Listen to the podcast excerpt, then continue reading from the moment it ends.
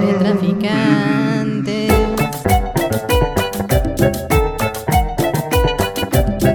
Sus distribuidores favoritos no autorizados de literatura, ideas, artimañas lingüísticas y demás juegos poco familiares con la intención de enviciar desprecavidos, desgraciados y curiosos sin qué hacer. Otros parágrafos de veneno y feminidad que tengo que darlo por sobre recomendación. Los escritores son Alfredo Hermosillo y Hiram Rubalcaba. El subtítulo es La mujer monstruosa en la literatura de Rusia y Japón. El libro, cuando nos habla de las mujeres monstruosas, nos explica que todos los enfrentamientos de héroes contra monstruos son variaciones de un mismo tema mitológico. La victoria de lo apolíneo. ¿Qué es esto de lo apolíneo? La luz, el logos, lo racional, lo inteligible y proporcionado sobre lo dionisiaco. Como ya veníamos diciendo, Satanás. Satanás. ¿Dónde está? Ven Claro. aquí, Satanás. Los faunos, las silvanas. ¿Y qué es lo dionisiaco? Lo inconsciente, lo irracional, lo desproporcionado, lo híbrido y carnavalesco, lo bestial. Entonces tenemos que la ley, la tradición y costumbre, junto con la forma, se enfrentan a la transgresión, a lo ominoso, lo siniestro y lo oscuro. El monstruo es en realidad aquel que revela los comportamientos, actitudes y pulsiones que una cultura teme y reprime, porque vulneran la universalidad de las leyes morales y la pervivencia del sistema hegemónico. ¿Qué quiere decir esto? El héroe, que es el que representa justo lo racional y lo inteligible, junto con las leyes morales, tiene que ir y vencer al monstruo que está poniendo en riesgo el mundo, que está seduciendo. El monstruo, por lo tanto, es la antítesis de un orden moral. Y, si lo pensamos, eh, por eso las sirenas son tremendamente bellas y de una parte temibles. ¿A poco no ese es el mismo mar? El mar que durante un día soleado es seductor, bonito, bello, ¿no? Antojable. Y en cambio durante la noche o la tormenta es terrible. Además, el mar por su superficie es tranquilo y sin embargo en su profundidad es secreto, oscuro, inhumano, inhóspito. Inclusive aquí se nos sugiere el arquetipo de la madre en Jung, donde lo maternal por antonomasia significa la mágica autoridad de lo femenino, la sabiduría y la altura espiritual más allá del intelecto, lo bondadoso, protector, sustentador, lo que da crecimiento, fertilidad y alimento, el lugar de la transformación mágica, del renacer, el instinto o impulso que ayuda, lo secreto escondido, lo tenebroso también, el abismo, y a fin de cuentas, como ya veníamos hablando de la hija de Demeter de Perséfone, el mundo de los muertos, lo que devora, seduce y envenena, y a fin de cuentas, lo angustioso e inevitable.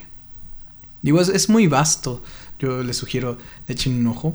Termina mencionando el libro este mito de la vagina dentada, que bueno, no tengo que describirlo, en el nombre se explica todo. y por supuesto tiene que, que ver con esta idea de la mujer seductora como traidora. La mujer ha sido considerada como la alteridad radical ante el varón. Para la visión patriarcal, la mujer es el hombre incompleto.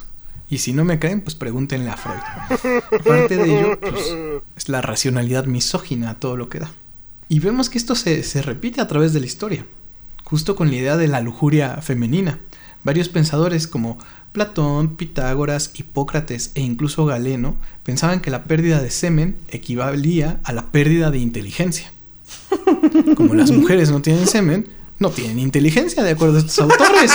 Cállate, chachalaca. Por ejemplo, los bárbaros, que no se, no se cuidaban, no se prohibían, no, no tenían esta culpa de la que ya veníamos hablando, estaban destinados a la tiranía del sexo. El cristianismo, con San Agustín, solo ayudó a reforzar esta idea. Inclusive debería de mencionar este libro que es un poco famoso, ¿no? El Maleus Maleficarum, el martillo de las brujas, donde se habla sobre los castigos y bueno, también las descripciones de las brujas en general, pues se asocia el término de fe mina con fe minus, la menor fe, y por lo tanto el menor intelecto. Óigame. Óigame. Pero esto es muy curioso porque no es solo parte del mundo occidental. En el mundo oriental, en el budismo, podemos ver que hasta en algunos pasajes de los sutras se habla de las mujeres como aquellos seres que cómodamente transitan la lujuria seduciendo y alejando a los monjes del camino. Ello hasta el punto de prohibirles durante cierto tiempo la entrada a los sitios sagrados y negar la, posibilidad de su iluminación a menos de que reencarnaran en hombres. Las mujeres no podían iluminarse, de acuerdo a ciertos sutras, ¿no? Esto no es total en todas las tradiciones ni de Oriente ni del budismo. En el budismo hay otras mujeres que se iluminan inclusive mediante actos tántricos. Bueno, el culmen de ello tiene que ver con la charlatanería y el deseo de venganza.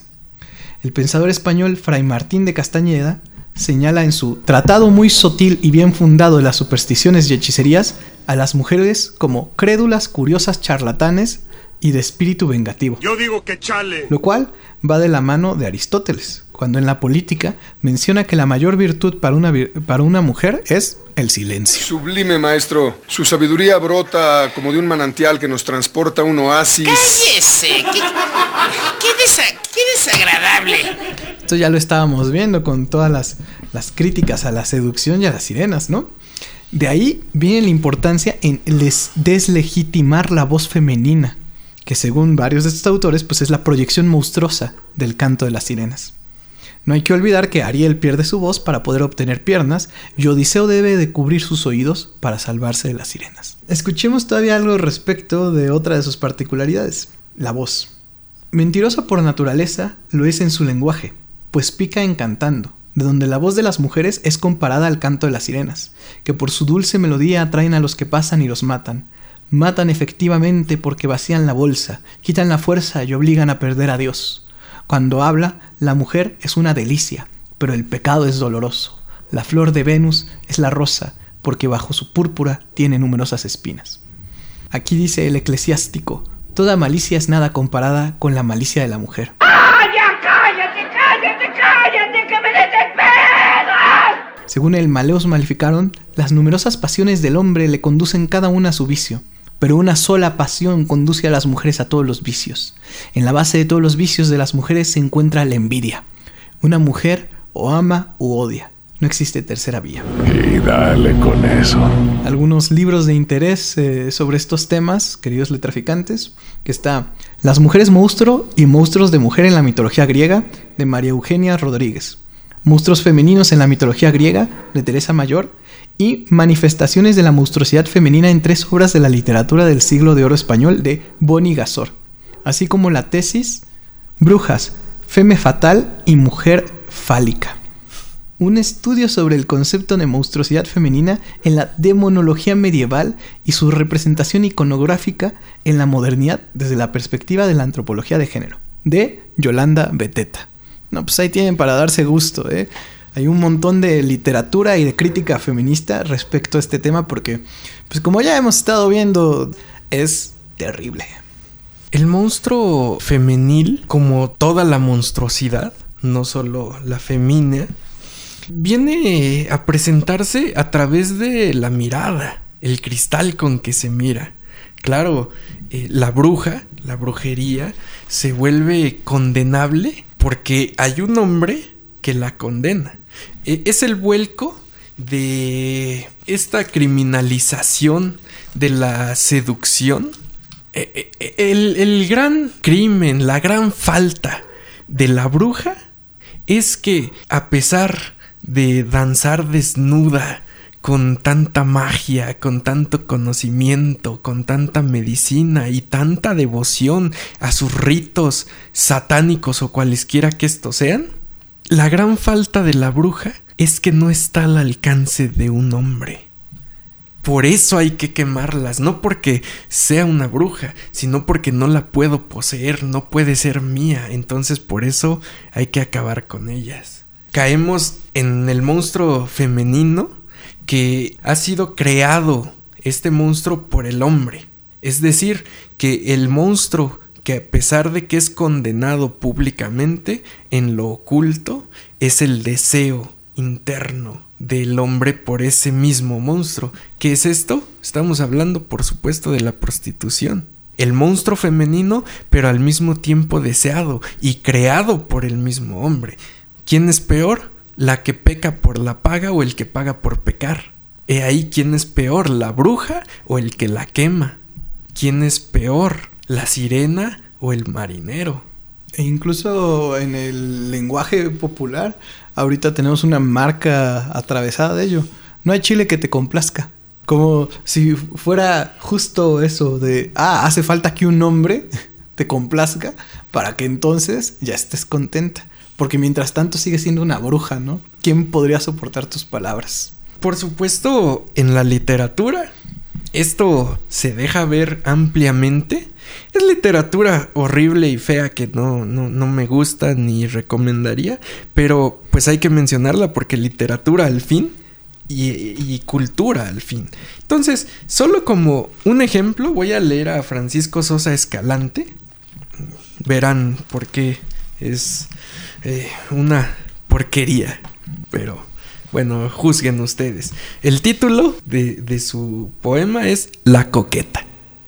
Si no lo están odiando desde aquí, vaya. No es mentira, no lo es, que las sirenas hechizaban cantando al navegante, que incauto las oía y delirante, de sirenusa hollaba las arenas. Y no es mentira, no, que entre cadenas, cautivo se encontraba en el instante, y en vez de goces y cariño amante, la muerte hallaba tras agudas penas. El que a dudarlo con tesón se atreve y piensa de un hechizo estar seguro, alcanza el desengaño en tiempo breve. Existe la sirena, se los juro, y siempre existirá, pues es la leve coqueta del presente y del futuro. Existe la sirena, se los juro, y siempre existirá, pues es la leve coqueta del presente y del futuro. Existe la sirena, pues es la leve coqueta del presente y del futuro. Existe la sirena, pues es la coqueta del presente y del futuro. Existe la sirena, pues es la coqueta del presente y del futuro. Existe la sirena, coqueta del presente y del futuro. Coqueta del presente y del futuro. ¡Ay, qué bruto focalicero! Es la prostitución. Es adjudicarle características monstruosas a la mujer porque la coqueta Claro, es un monstruo, porque la coqueta está fuera de nuestro alcance, claro. Si no eres rico, si no eres inteligente, si no sabes conquistar a una coqueta, la coqueta está fuera de tu alcance y solo te seduce y te atrapa y te tiene embobado, pero no puede ser tuya, como la bruja hay que quemarla. Ah, pero claro, si puede ser tuya, entonces es lo mejor que existe, que vengan las coquetas. Claro, porque soy, soy un mujeriego, un as para conquistar coquetas y entonces me encanta que existan las coquetas. Pero como la imagen del rebelde sin causa, nos acostamos con él, pero no, no nos casamos con él. Lo llevamos a la cama, pero no lo llevamos al altar. Entonces, claro, la, la mujer coqueta nos seduce y si nosotros sabemos cómo pescar esta sirena, nos gozamos con ella, pero no nos casamos con ella porque es una coqueta, es una cualquiera, es una bruja, hay que quemarla. Ah, pero si la puedo poseer, la voy a poseer porque la deseo. Sí, justo, y ahí se, se repite la, la figura de Lilith, mujer inconquistable, mujer maldita. Mátala, mátala, mátala, mátala. No tiene corazón, mala mujer. Corazón, mala mujer. Eres diabólica, diabólica, mujer de Satanás. Eres diabólica, diabólica, mujer de Satanás. Mujer de Satanás, mujer de Satanás. Mátalas con una sobredosis de ternura. Asfixialas con besos y dulzura. Contagialas de todas tus locuras. Mátalas con flores, con canciones, no les falles. Que no hay una mujer en este mundo que pueda resistirse a los detalles.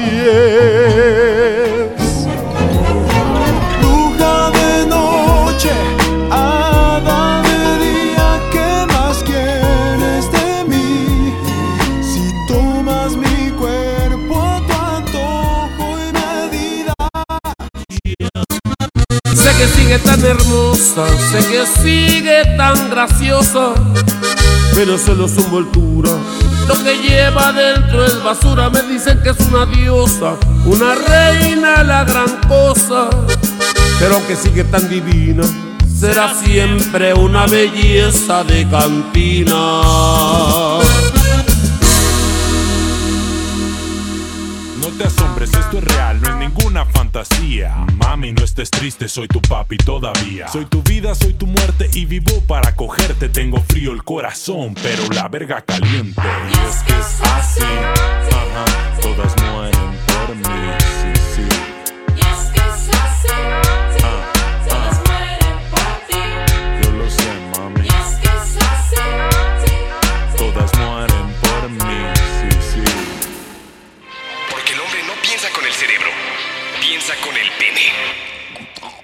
a cambiale mult. Ia, ia, Cthulhu vertagen. Ia, ia, Cthulhu vertagen. Ia, ia, Cthulhu vertagen. Ia, ia, Cthulhu vertagen. Ia, ia, Cthulhu vertagen. Ia, ia, Cthulhu vertagen. Ia, ia, Cthulhu vertagen. Ia,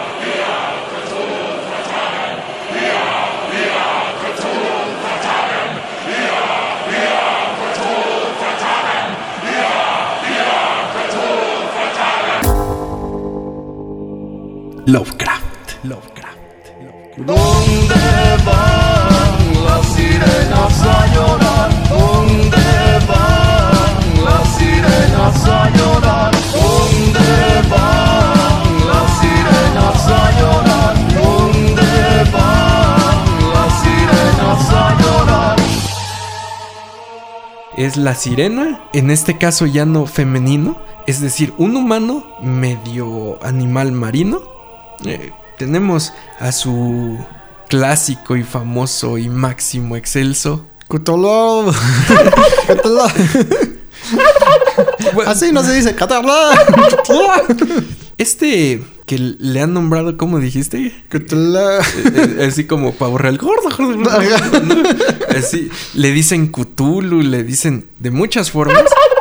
Lean a Lovecraft y traten de, de concluir un poco. eh. Es que es un pulpo, ¿no? Es, es un, o sea, tiene boca de pulpo, es una sirena medio humano, medio, medio pez, eh, en este caso medio pulpo. Y cuando le preguntan cómo se llama, como pulpo, pues dice. Evidentemente para, para escribirlo Lovecraft pues eh, pone allí CHT, bla, bla, bla. Pero si, si lo pensamos en el sonido suena porque es un pulpo, así lo pronuncia él. Ah, Entonces está cerca con el pavo real, ¿no? Como el. son, son, son estos lenguajes inalcanzables al humano. La divina comedia cuando, cuando Plutón mira llegar a Dante y a Virgilio y le grita a Satanás, Pape Satana Lepe, Pape Satana.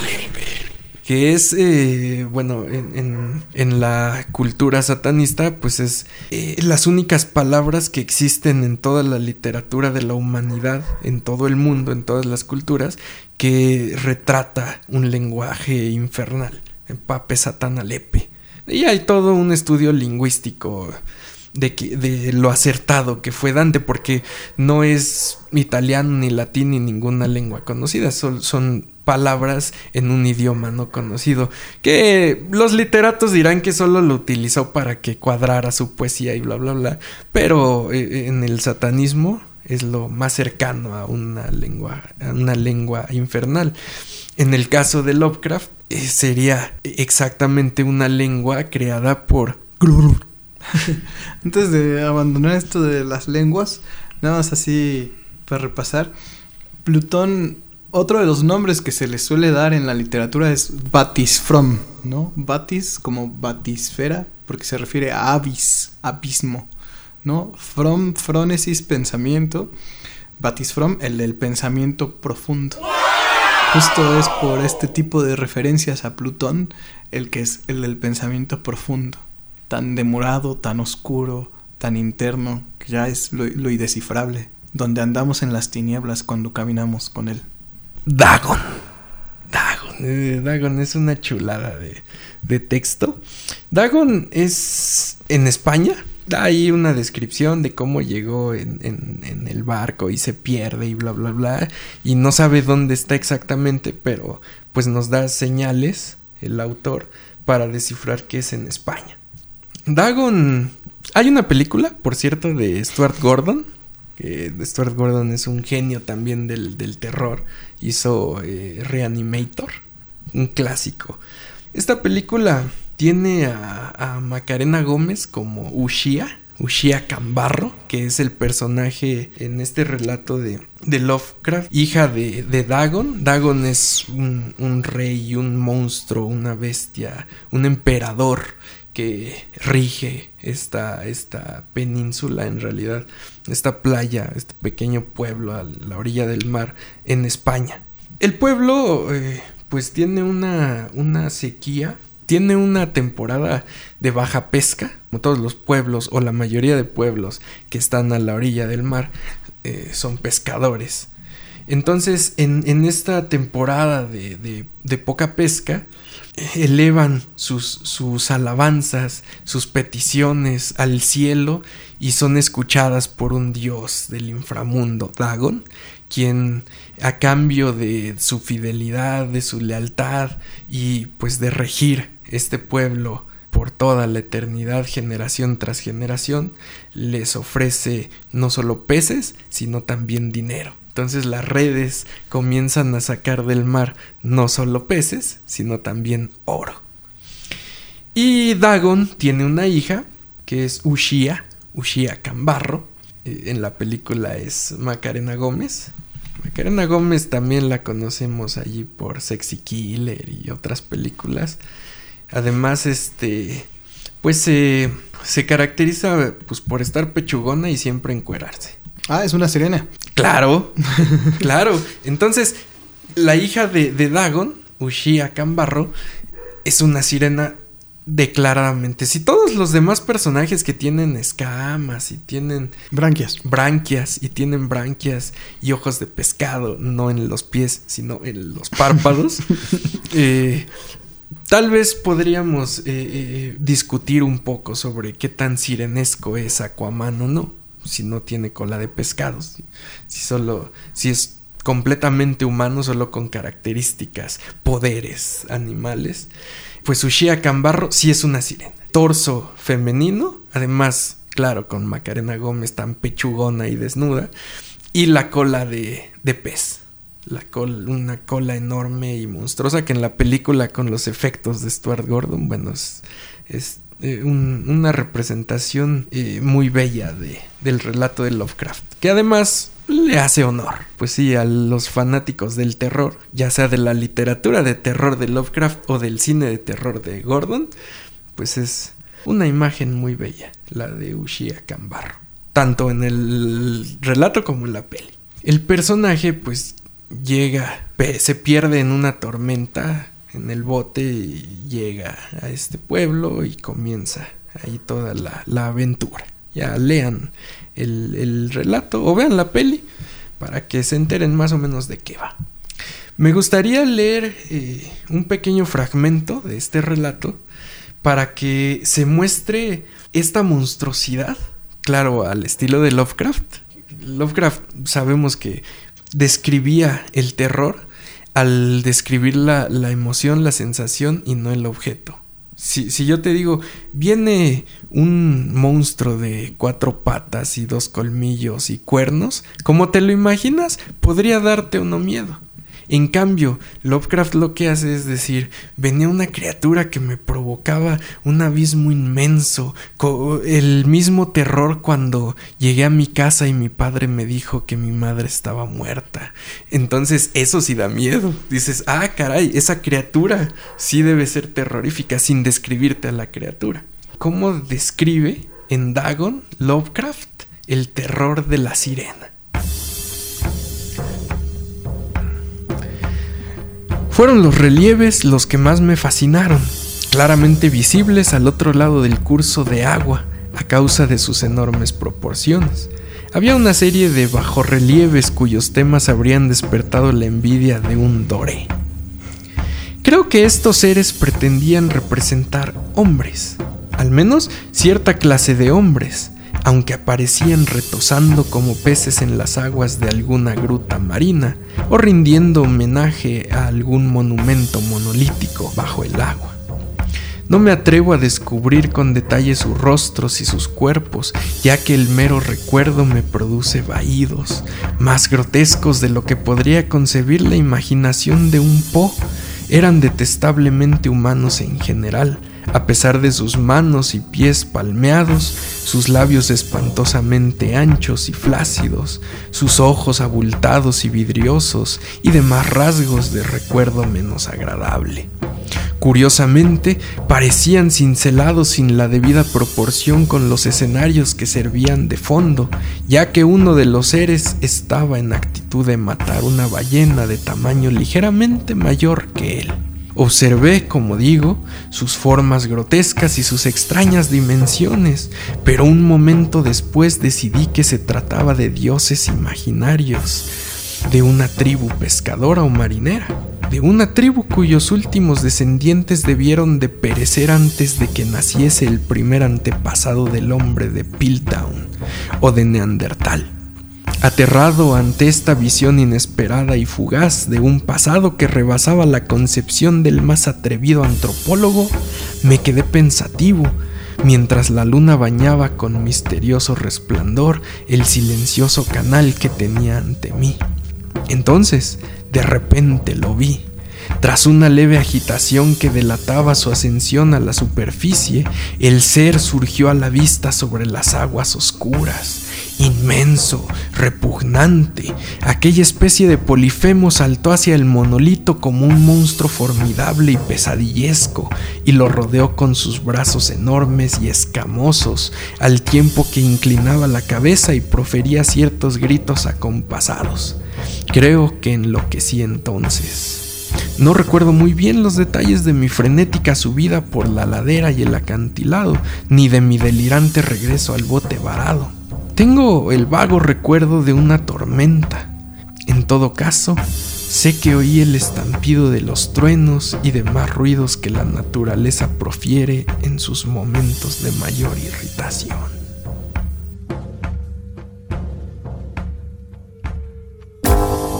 Las rusalcas, las sirenas rusas.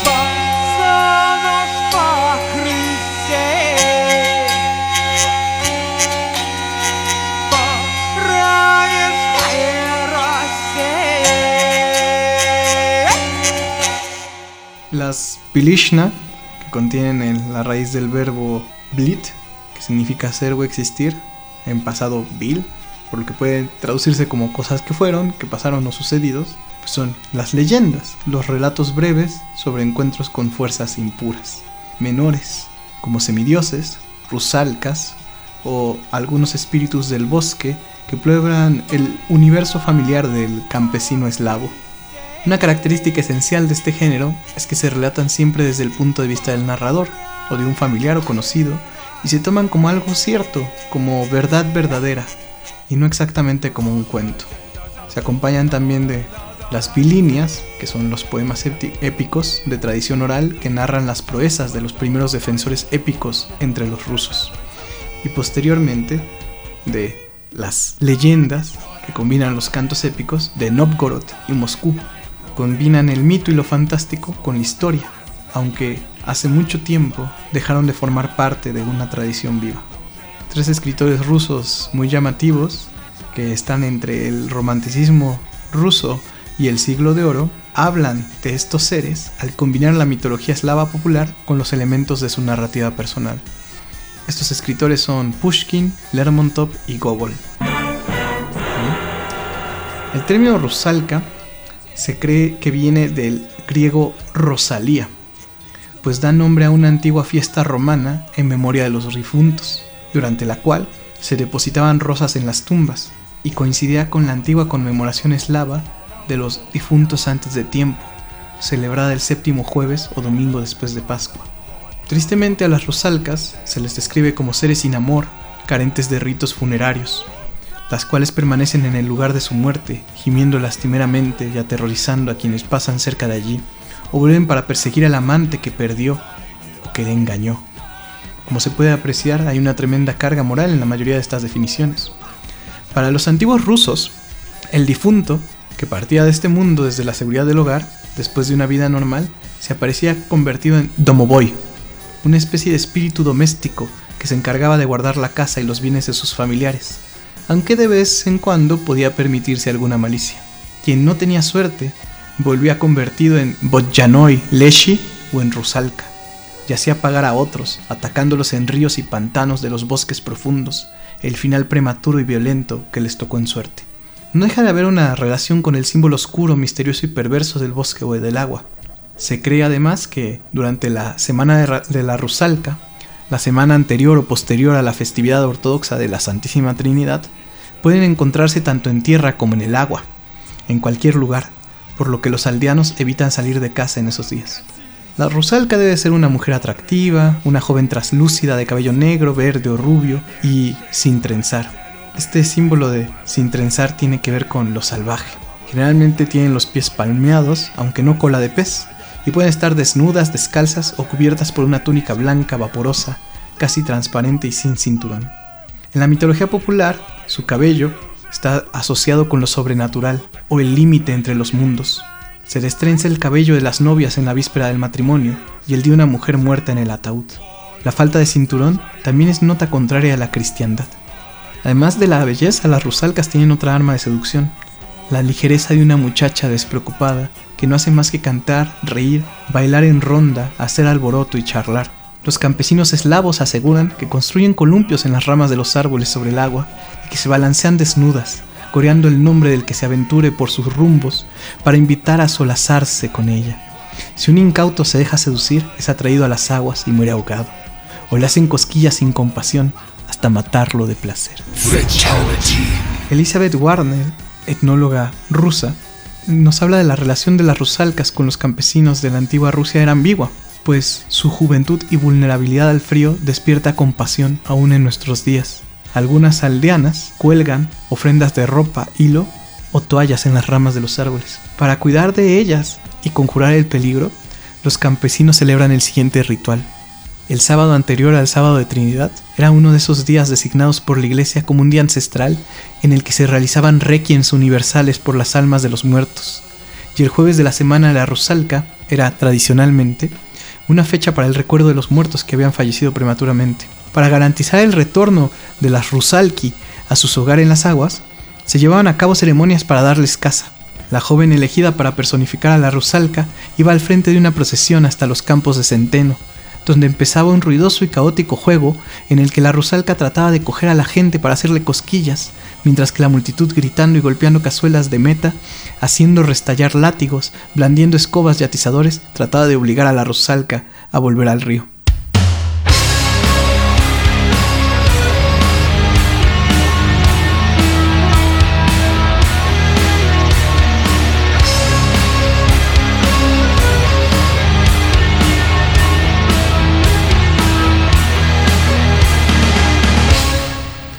Estos juegos que demuestran cierta preocupación por la juventud justamente despreocupada. Quiero cerrar con esto porque me parece de lo más noble el trato de las aldeanas. Se ve que la Rusalka es una mujer que no tiene redención propia, pero por la cual el pueblo tiene que buscar esa redención. Sirena, sirena sirena en barata, sirena que lata, pero sirena, sirena mulata, sin bata ni reata, la pinche sirena que canta y te mata.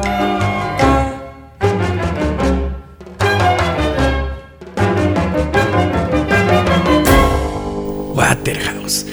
Me, me encanta su apellido porque Waterhouse, la casa del agua, y es un pintor que se especializa en pintar sirenas.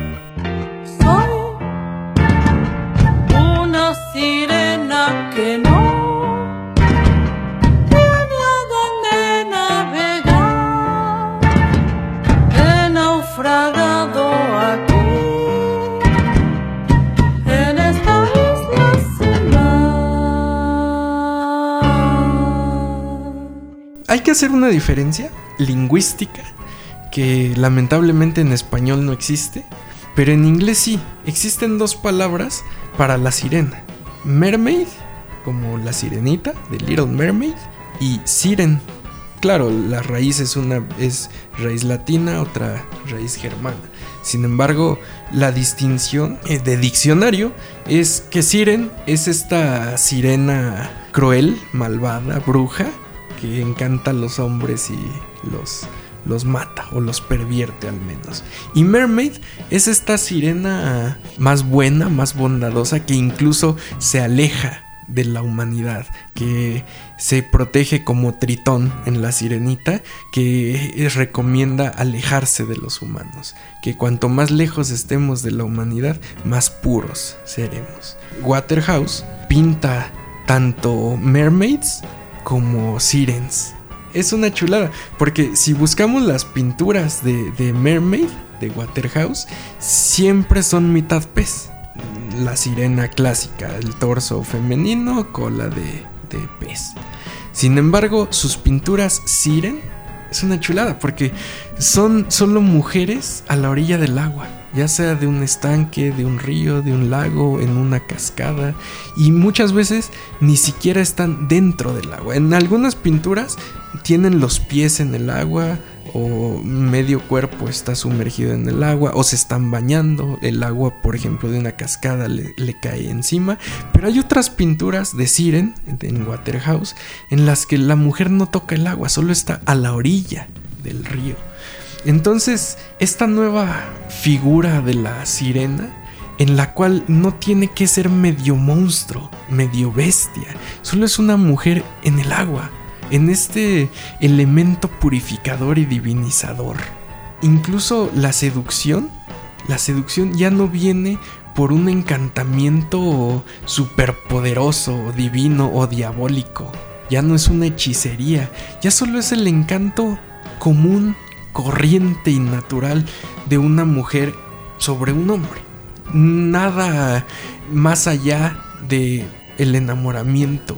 Eso es eh, Siren, la redención de Waterhouse hacia las sirenas y esta nueva idea de lo que es una sirena, de lo que es un ser que se puede desenvolver tanto en la tierra como en el agua, es decir, tanto en lo mundano como en lo purificador y lo divinizador.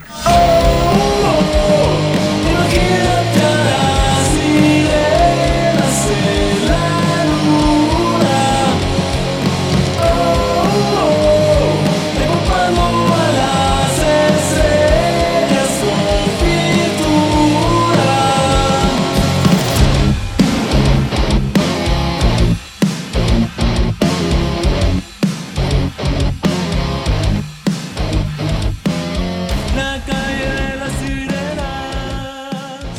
Finalmente, terminar con una imagen bellísima de la sirena, Guadalajara. Guadalajara, Guadalajara, hueles a pura tierra mojada. Tienes el alma de provinciana, hueles a pura rosa temprana. Tú que conservas agua del pozo en tus mujeres lo más hermoso. Guadalajara, Guadalajara, tienes el alma más mexicana.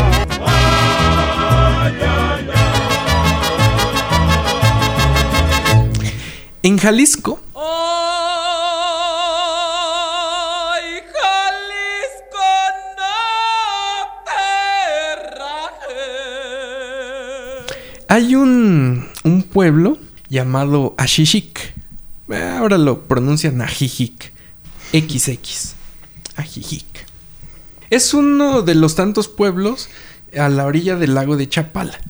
Chapala eh, es eh, pues un lago muy enigmático porque cuando llegan los españoles incluso lo nombran el mar chapalteco. Qué chistoso que vean un lago como mar.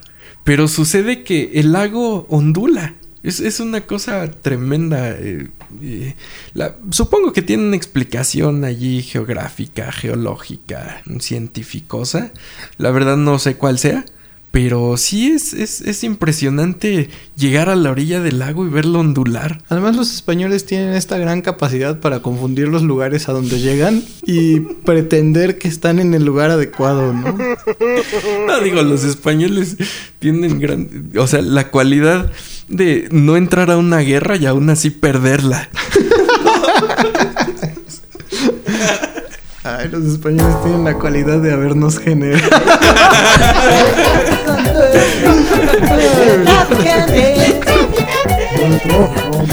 Em, estos son las indias, tío.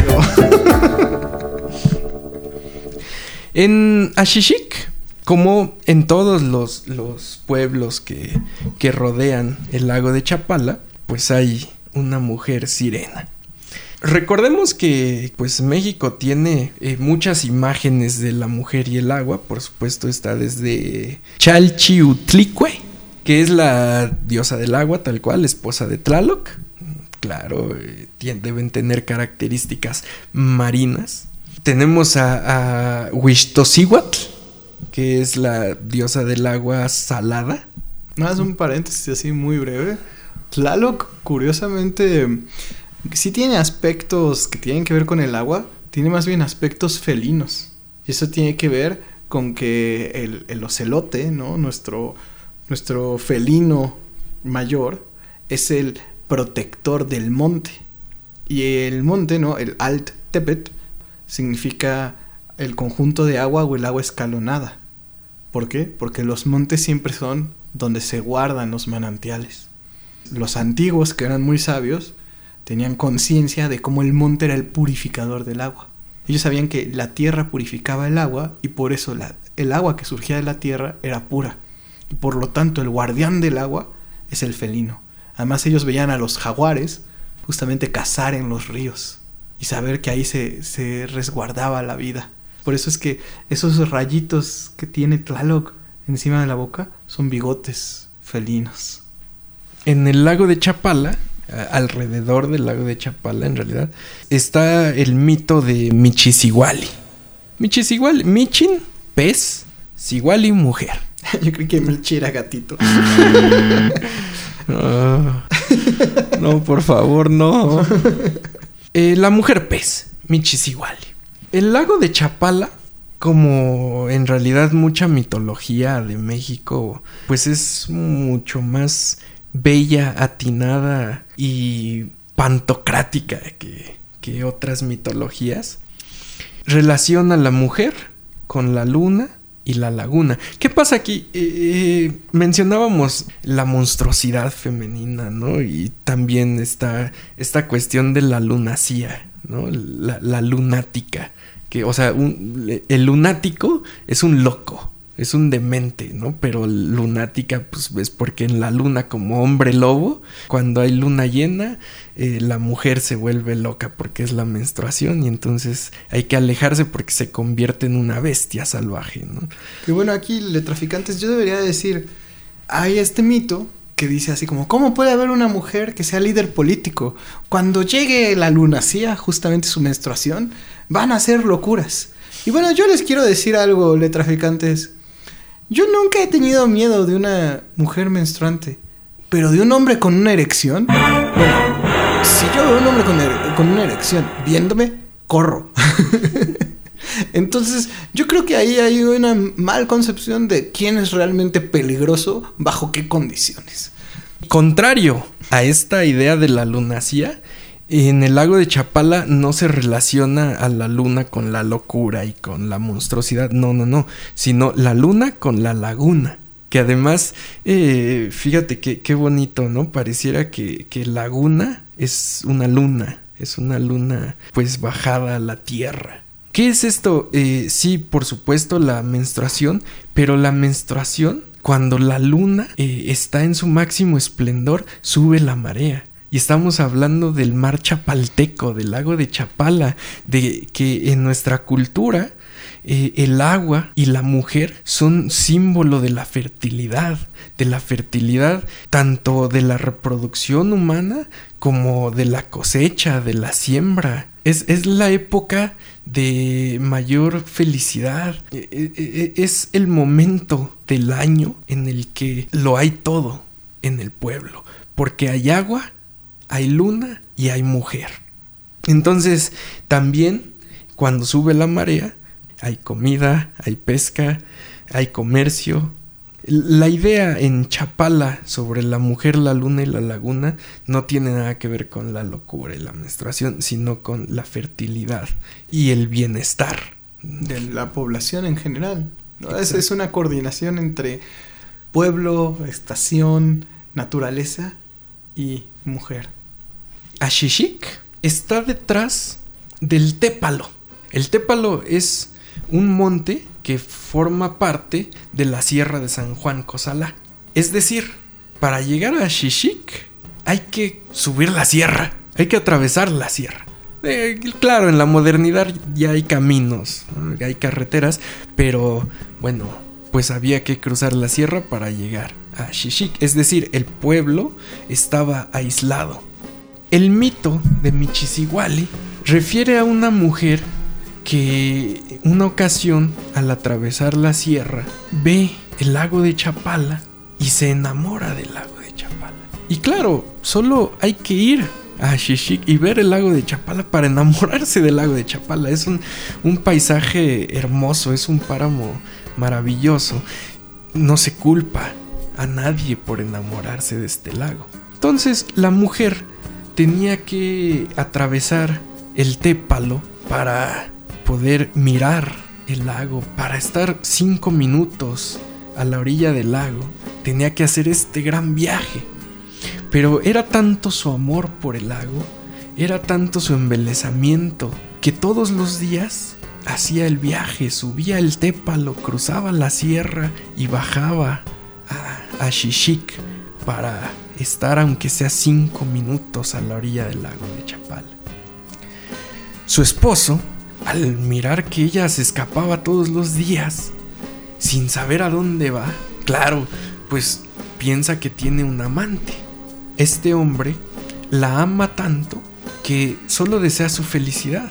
Así es que va con el chamán del pueblo y le pide que haga un rito, un ritual, para que su esposa pueda unirse a su amante.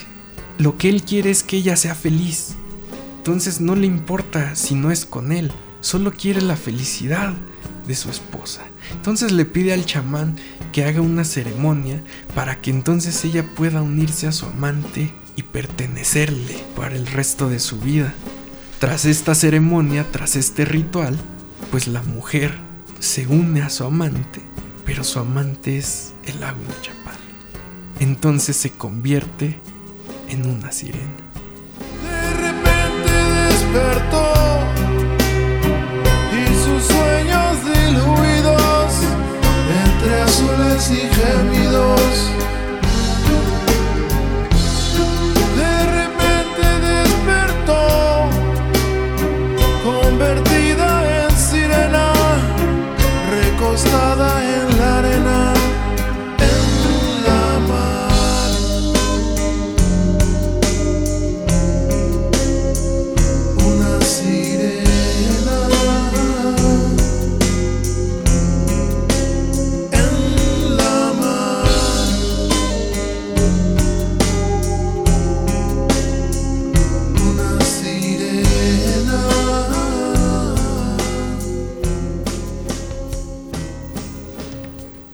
Hermoso. Y justo en la plaza, al lado del kiosco, en el centro de Ashishik, frente al, al centro cultural, por cierto, está una escultura bellísima de Michisiwali, la mujer enamorada del agua, la sirena. Chulada.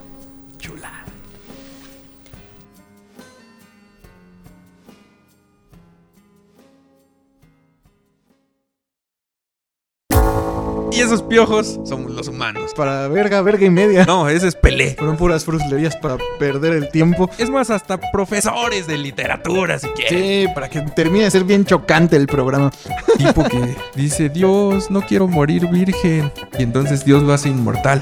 En contra de la iglesia de Satanás, aquí no. ¡Satanás! Sexo ya tenían todas las especies. Como los restos y ruinas de esos desgraciados malagradecidos no sabían lo que tenían enfrente.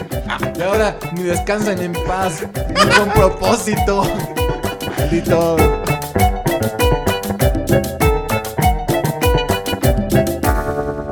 Gracias.